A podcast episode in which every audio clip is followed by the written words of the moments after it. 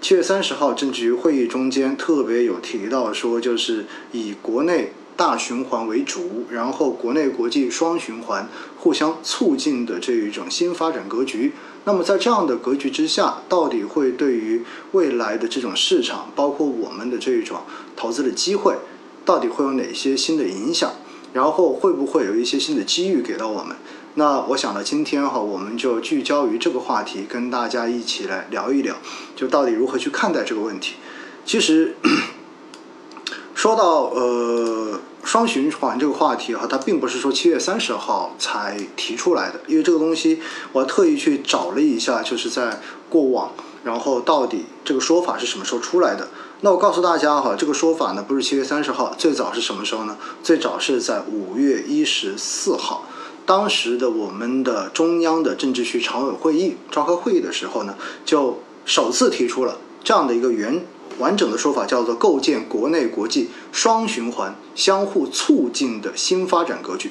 然后呢，这个时候首次把它给提出来，然后在七月二十一号的时候，那么习大大在参加企业家座谈会的时候，然后完整的再论述了一次关于双循环的这种发展逻辑。那么他当时他说的话是什么话呢？跟大家稍微的呃描述一下，我觉得听一听，大家可能会知道这个脉络到底是什么样子的。他是这么说的：面向未来，我们要逐步形成以国内大循环为主体、国内国际双循环相互促进的新发展格局。主要考虑的是，哎，大家听好了。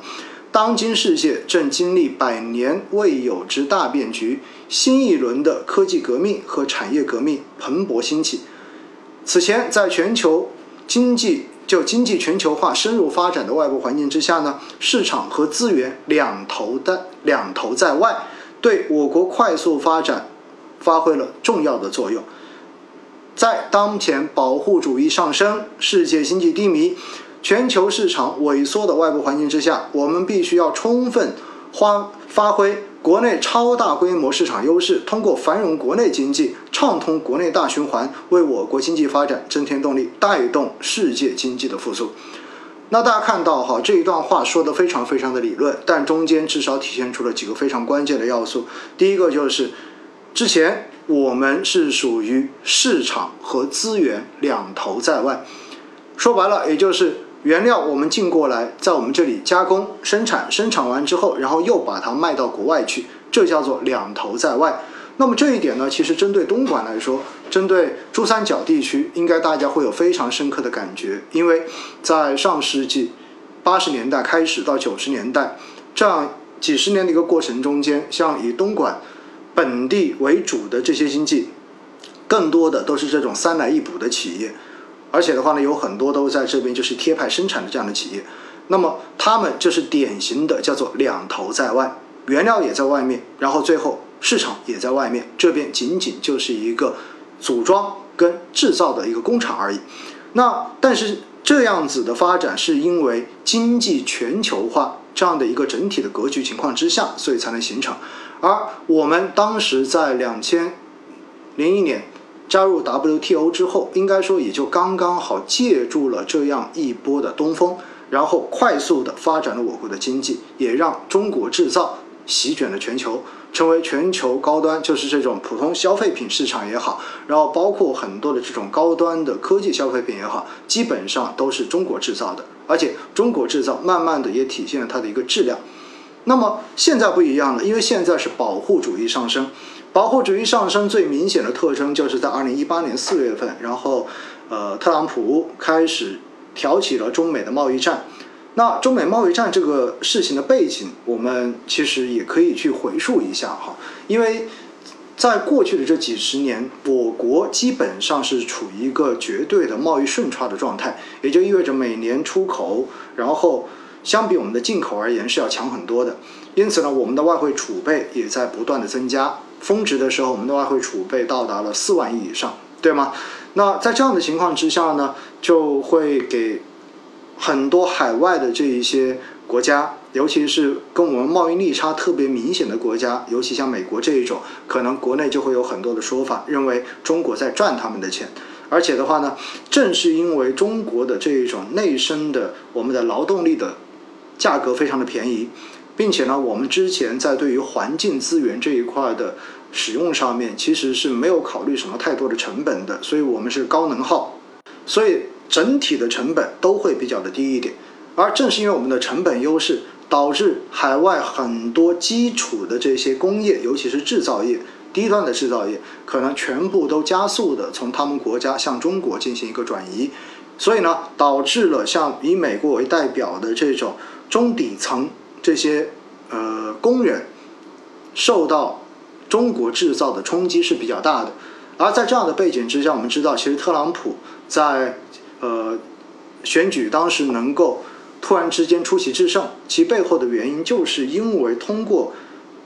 相对而言比较底层，而不是传统的这种精英层级的选票才选上去的。所以呢，一八年他开始对中国挑起对华的贸易战，在某种程度上面也是实践了他当时在竞选中间所做出的承诺。呃，尤其他讲到的很重要一点，叫做要让美国重新强大。而在这个背景之下呢，又提出说要让制造业更多的回流美国。所以呢，这都是这样的背景之下的。那。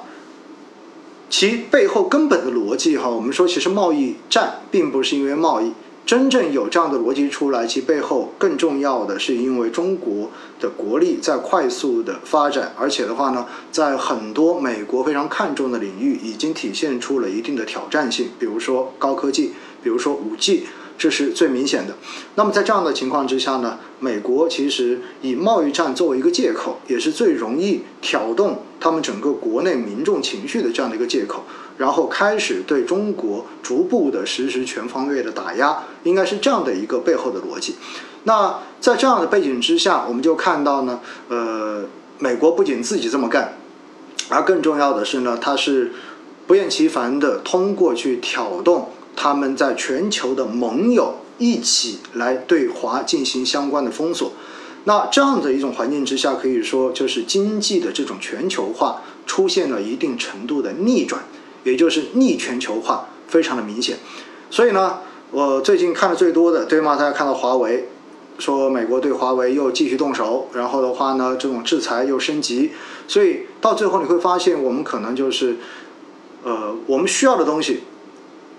美国也不愿意卖给我们了，这就是所谓的我们之前说两头在外。那现在的话，很明显资源可能他也不愿意卖给你，很多高科技的这一些呃需要的东西，都直接对你进行禁售，根本就不不给你。我们继续说华为，华为我们知道马上的话就是那个临时许可证，可以使用安卓系统的临时许可证马上就要到期了。到期之后就意味着以后华为新发售的这些手机上面都不可能再有安卓的这种更新。那基本上这个东西一用之后，就把华为在海外市场，尤其是欧洲市场这些地方的这一种销量完全被砍掉了，这个市场就这么丢掉了，强行被砍掉。所以呢，之前我们叫做市场跟资源两头在外，现在在美国的主导之下，逐渐对我国形成了新时代的这种冷战式的封锁，就造成了可能资源也没有办法进来，回过头来市场可能也没有办法走出去。所以是在这样子的背景之下，才会讲到说我们要开始面对保护主义的这一种情形之下，我们要着重的来进行国内大循环的这样子的一种构建，再来带动双循环相互的促进发展。